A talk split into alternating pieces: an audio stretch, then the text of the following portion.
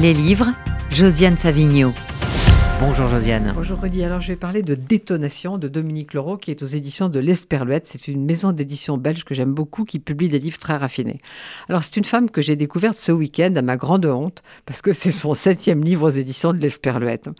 Alors surtout, ne tapez pas Dominique Leroux sur votre moteur de recherche parce que vous allez tomber sur d'abord une homonyme qui est une essayiste française qui vit au Japon. N'a rien à voir. Donc Dominique Leroux, la Dominique Leroux de Détonation dont je vais vous parler, c'est une cinéaste, une photographe, elle est maître de conférence à l'Université libre de Bruxelles en écriture de scénarios et en analyse de films.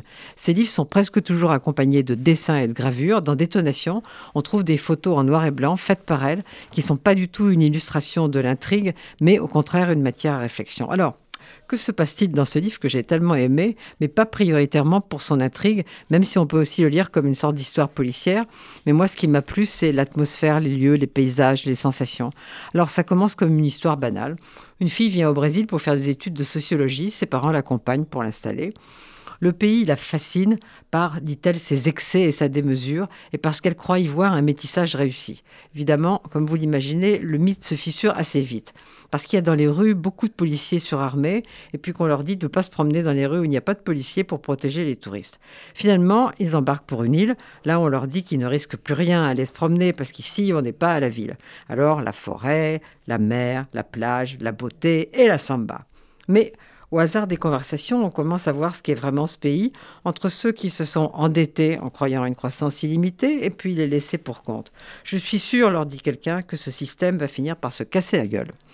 Au cours d'une promenade, il voit surgir deux hommes avec des revolvers qu'on dirait sortis d'un film américain des années 50. Ça paraît pas vrai, mais c'est vrai.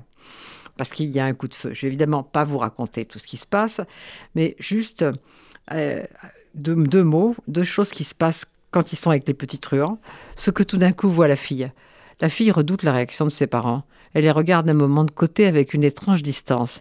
Elle les voit tout à coup de l'extérieur, non seulement avec ses propres yeux, des yeux jeunes, mais aussi avec d'autres yeux, ceux des truands. Elle voit deux touristes blancs occidentaux de la classe moyenne dans la cinquantaine, donc possiblement riches et puissants, dont les forces et les devenirs s'amenuisent. Comme ils semblent vieux et limités, ils font partie d'un monde dépassé, précaire, des proies idéales qui, même s'ils ont toujours été du bon côté, celui des opprimés, peuvent maintenant lui gâcher toutes ses chances de s'en sortir, elle. Et puis le père, qui ne peut pas ouvrir la bouche, et il ne connaît pas un seul mot de brésilien, de portugais. Il a toujours été incapable d'apprendre une autre langue.